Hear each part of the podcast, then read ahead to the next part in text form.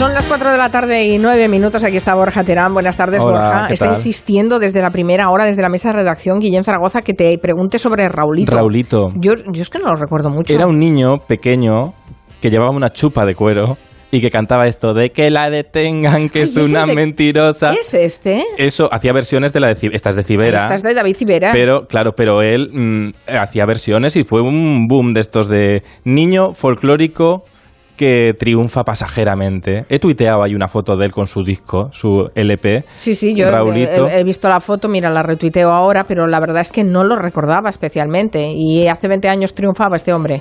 Eso este parece. niño, que Bueno, ahora ya es un, ya es un Ahora ya señor. será un, ya igual ya es, ya es abuelo, igual incluso. Pero abuelo no, No. pero es un señor seguro. Sí.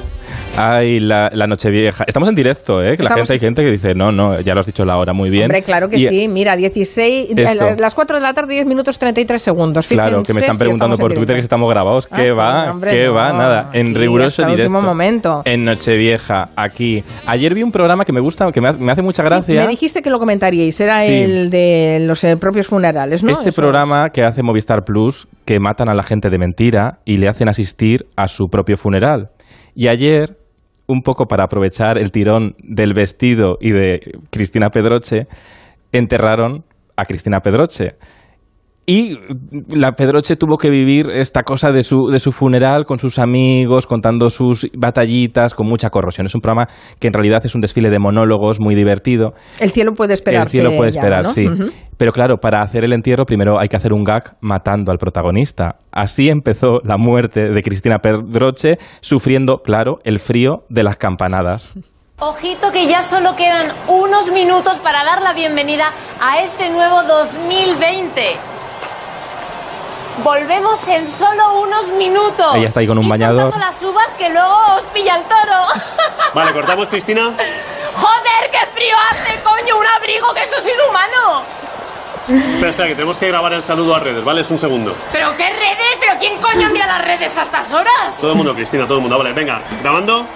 Hola a todos. Bueno, así se va a empezar, Pobre. se empieza la- el gag, empieza, empiezan a pedir cosas, ¿no? Y le empiezan a pedir cosas y la cosa acaba fatal.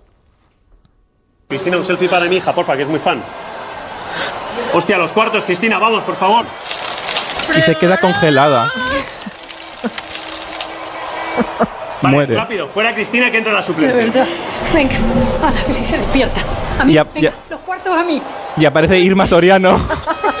aparece Irma Soriano que quería, deseaba ese momento. Los cuartos, a mí quita, me encanta. quita el cadáver congelado de Pedroche y ahí arranca este programa que, bueno, yo estuve en la grabación, bueno, no sé si se puede decir, pero yo he estado en el de María Teresa Campos, que lo han hecho y se emitirá en semanas próximas. Mm, No hagas spoilers, Y- no cuentes el final. No, porque- no, pero es muy interesante el programa porque es dar una vuelta creativa de ideas eh, al, al- al homenaje, hacer un homenaje en vida y a la vez aprender mm, muchas cosas del personaje, ¿no? De cosas que desconocíamos, ¿no?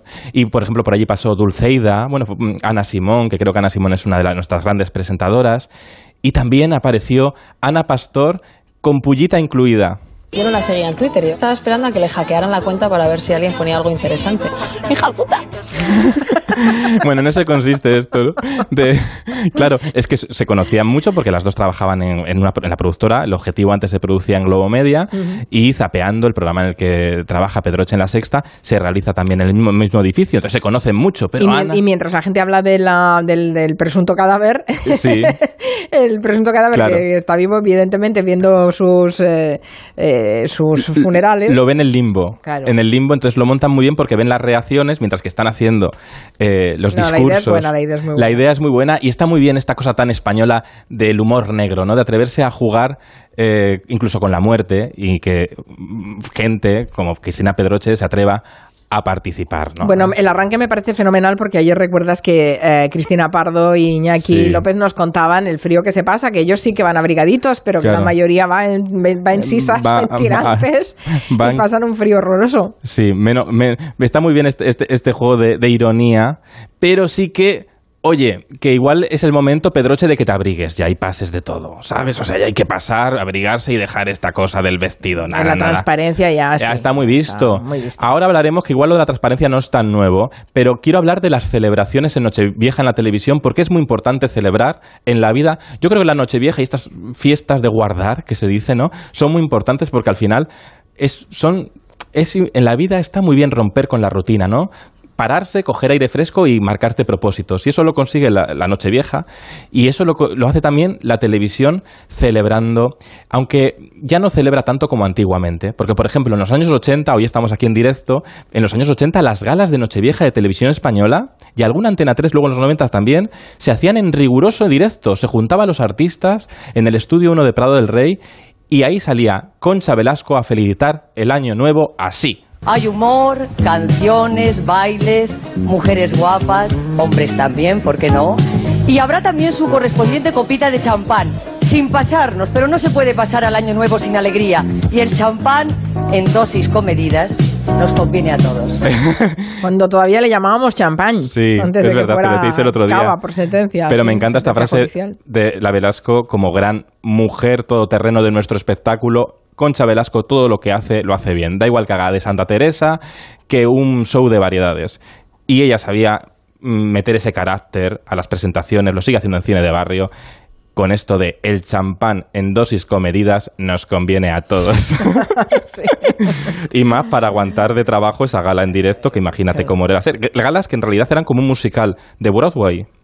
Incluso hacían números bailando, cantando, resumiendo eh, la política del año. Fíjate, Concha Velasco resumiendo aquel año, que en este caso era el 86, creo. Mira, El problema de tanto paro Siguió costando caro. en el 86 se pusieron más que tibios. Los yanquis y los tibios. En el 86 echamos nuestro voto, jamás en saco roto, Jamás, jamás. por cuarta 86, En el 86. en el 86, En el 86. Instalamos al comisario del quinto centenario junto al Guadalquivir. Y nos vino peor que el IVA, la fuga radioactiva que hubo en y, Chernobyl. no- y nos vino peor que le iba la fuga radioactiva de Chernobyl. Hay, que- hay- Bueno, el letrista, chapó, eh, eh, por favor. eh, hay que- y- está hilado complicado eh, el asunto, ¿eh? Hilado, hilado complicado. madre mía, madre mía. ¿Por qué decías que lo de las transparencias siempre había generado conversación en final de Claro, año? porque es que en esto de... mm, A veces creemos que hemos avanzado mucho, pero igual no hemos avanzado tanto, hay que decirlo, ¿eh? Porque ya en las galas estas de, de final de año de televisión española ya vivimos en riguroso directo el primer desnudo integral de la televisión. ¿Ah, sí? Que casi se atragantó algún directivo de televisión española, creo. Y fue con Chicholina. ¿Te acuerdas tú de Hombre, Chicholina? Chicholina, que llegó a ser sí. diputada Dip- en Italia. Diputada, sí. Bueno, pues apareció en estos especiales de Concha Velasco que dirigía Fernando Navarrete, irrumpió en el estudio 1 de Prado del Rey, en el escenario, sin ropa, y se presentó así. ¿Y cómo les diría yo? Es el sex symbol de Italia. Y posiblemente desde hoy lo sé aquí también. Ante ustedes, Chicholina. Y no le importa nada que le llamen así. Ella misma lo dice en la canción. Chicholina. Y estaba ya perdida por el ¿Qué pasa? estudio y ahora sale. Felicitas, nuevo año. Dalla Cicciolina Ilona Staller, Pacini. y ahora canta, porque también canta, ¿eh? Era actriz porno en sus Sí. orígenes, ¿no? Più. Anni hai dell'amore tu. Bueno, es una letra de Hemos calado. sobrevivido a eso, ¿eh? en Hemos tele. sobrevivido a eso. ¿Sabes? Después, esto fue el año 85. Después, Que no era italiana, por cierto, era, ¿No? era un, un, un- húngara.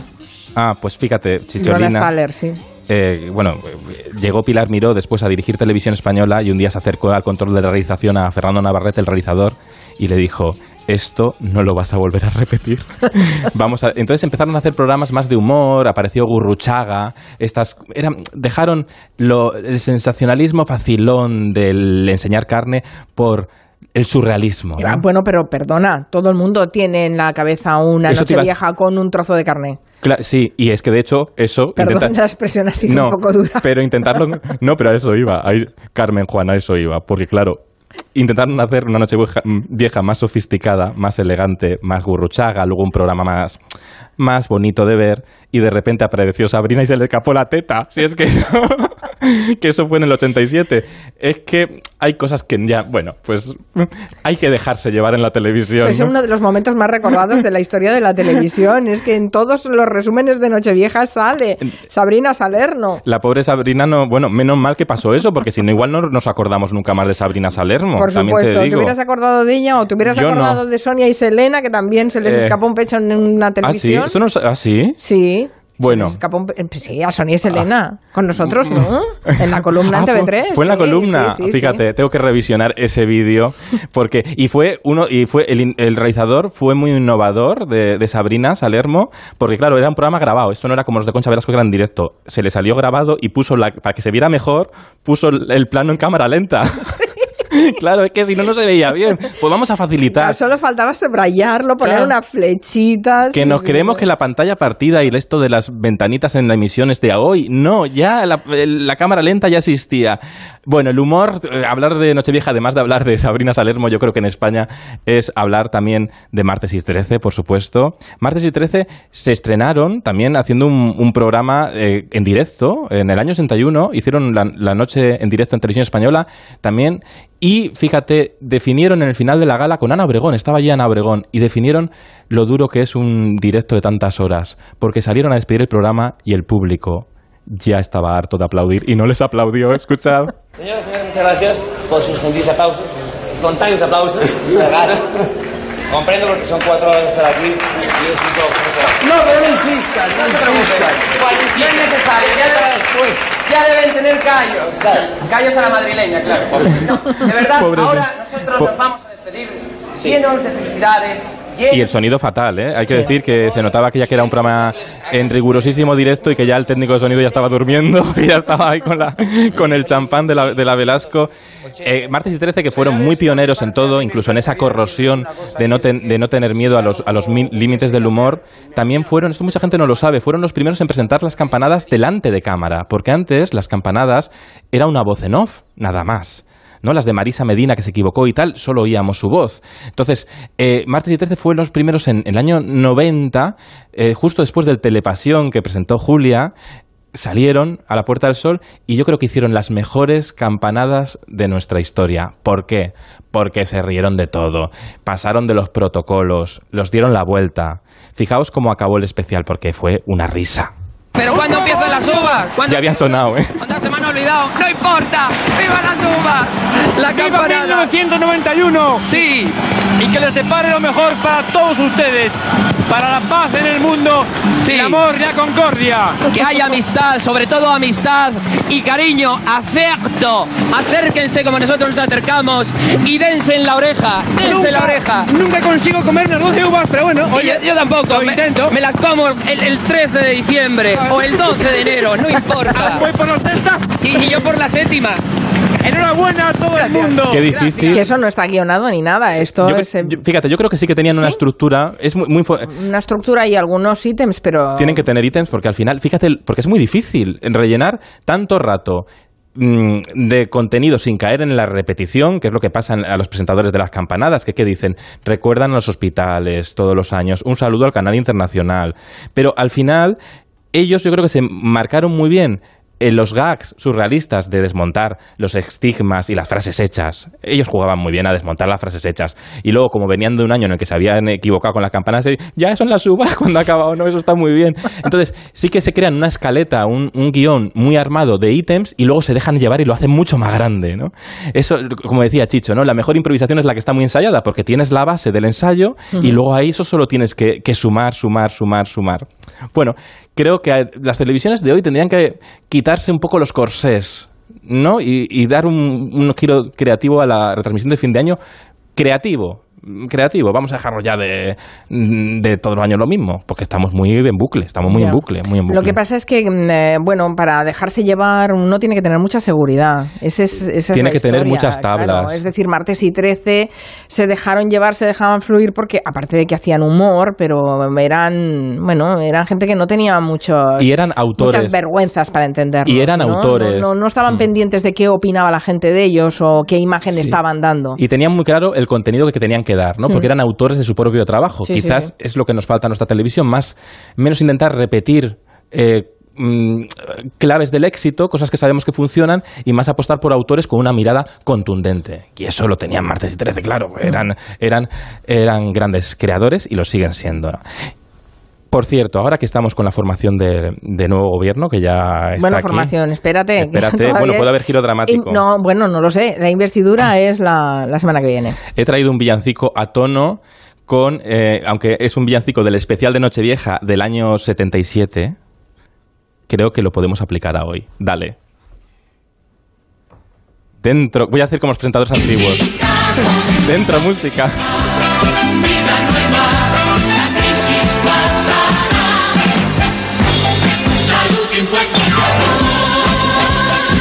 Salud, impuestos y amor.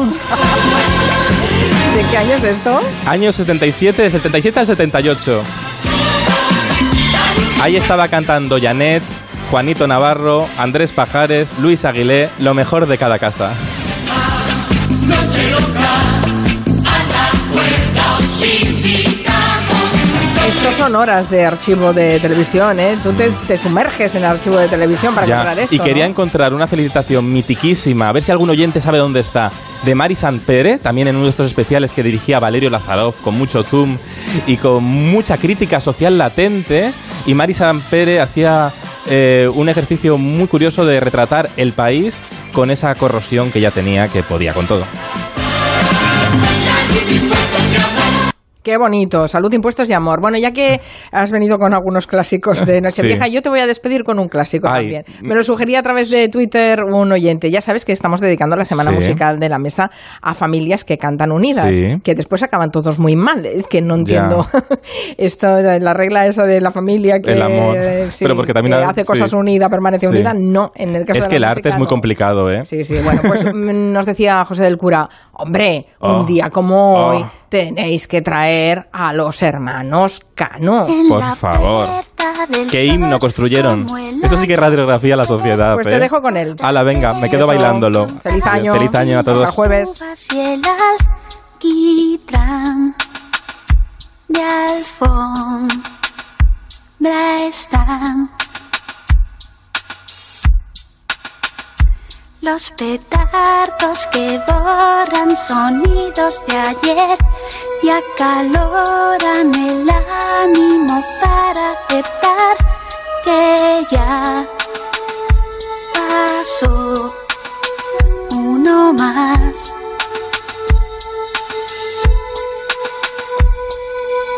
En el reloj de antaño, como de año en año, cinco minutos más para la cuenta atrás hacemos el balance de lo bueno y malo. Cinco minutos antes de la cuenta atrás.